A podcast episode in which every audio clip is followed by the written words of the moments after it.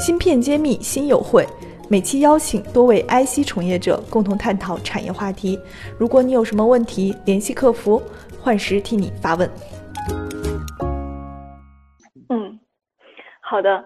呃，那大家现状我都了解了，下面我就要想问一个比较现实的问题，因为在组织这期的时候，我也查了很多市场上的报告，然后会看到好多消息说存储器在涨价，然后。呃，好像业绩特别翻红，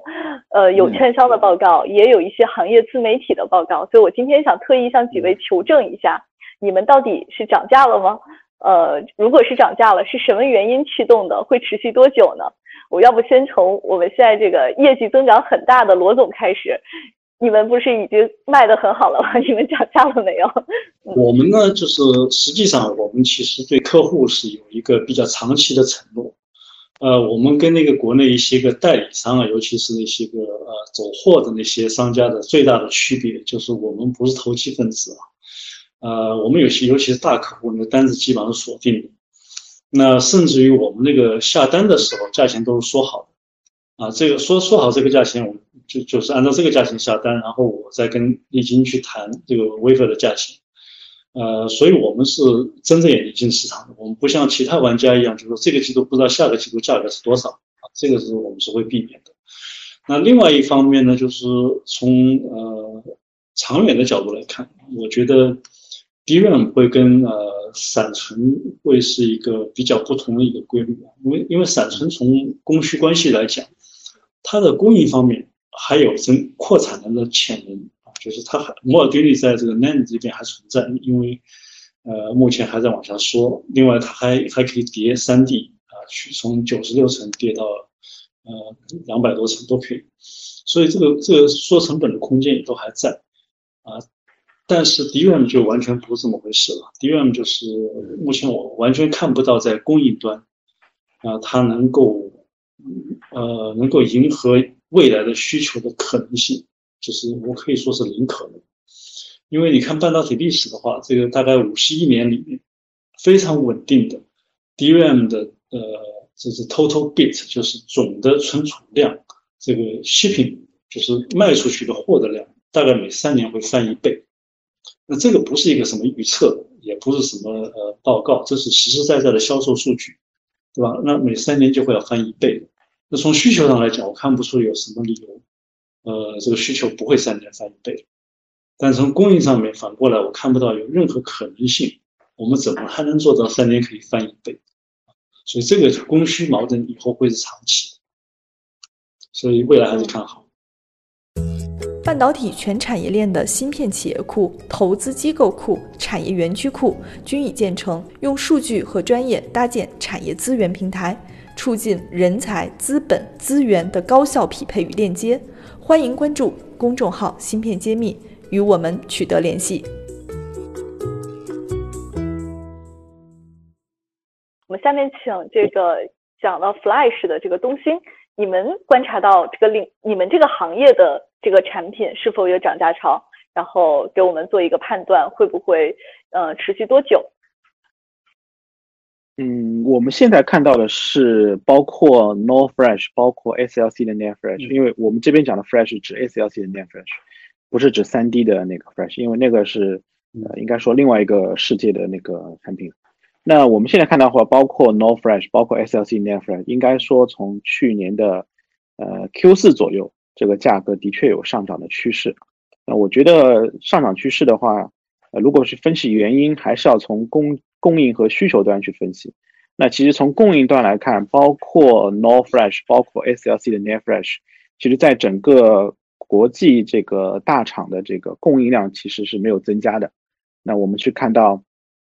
在上一波的这个 NOR 的涨价和跌价的这个过程中，其实像两家美国公司，就是赛普拉斯和美光，他们其实是在持续的退出 NOR 这个市场的。那其实对。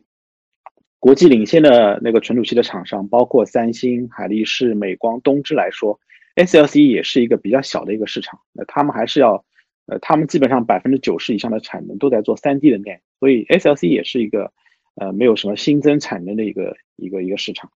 那从供应上，呃，这是供应端的呃一个情况。那从需求端来看的话，我们看到包括我们前几年说的非常多的啊物联网，就包括穿戴式也是属于物联网的一部分。那包括呃去年开始的一些像五 G 的基站的建设，像我们现在一些工业上的产品，比如说像呃电表的市场，其实对 NOR 呃或者说对一些 SLC 的 NAND 的需求量还是在增加的。所以我们看到从去年 Q 四开始，这个价格是在缓步的往上涨。那我觉得，如果不是因为这次疫情的话，今年的 Q 一的价格还是要往上的。那因为今年整个 Q 一就打断了这个节奏了，这个这个这个节奏。但是进入 Q 二以来，我们觉得，呃，在一些比较细分领域，比如说我们讲的1.8伏的低功耗的 n o r Flash，就像刚才罗总讲的，在穿戴式这个设备上是应用的非常的广泛的，而且我们也觉得穿戴式设备是一个非常应该说一个应该说是一个。消费类领域一个不多的一个亮点，因为消费类别的一些产品，比如说像机顶和 TV，基本上是一个饱和的市场。那穿戴是一是一个不错的一个亮点。那这其实也是在推动的 n o r f r e s h 呃和 SLC NAND Flash 价格的一个上涨。对，但是我还是想提醒，就是呃不是说提醒吧，就跟大家交流一下。我觉得如果随着这个海外的这个疫情的发展，很有可能海外的需求会消失，或者说会受到一部分的。呃，影响。那我还是对今年的第三季度还是保保持一个谨慎的乐观的态度。对，嗯，谨慎的乐观态度。好的，了解了。呃，那 Mark，你的观点是什么呢？嗯，正好就是刚才这个罗总，哎，他着重讲了这个 d a 这一块，然后呢，那个呃，陈总讲了这个。呃 s s Land 和这个 Law Flash 这一块，那我这边接触的正好，这我觉得我们三个比较互补哈，各说一块。然后我我我这边呃，我们做的多的就是说大容量的，呃，对大容量的 Flash 我们相对是比较了解的。那大容量的 Flash 呢，那我们就想现在就是包括呃 3D 哈。呃，然后我们讲这个，从这个它的最早的 SLC，然后到 MLC、TLC、QLC，现在是吧？那我们这边看法呢，就是可能相对还是悲观一点，因为从去年呃，我们看大概是在三季度开始，整个 NAND Flash 呢，它是有一个市场的低点，然后急速往上拉啊。那短短的这个时间点，就是说大概涨幅达到，就是不同产品平均下来大概是百分之三十左右。那正好在这个疫情，呃，到春节这个之前，它是涨到了一个，就是已经是是很高的了。那很高之后呢，然后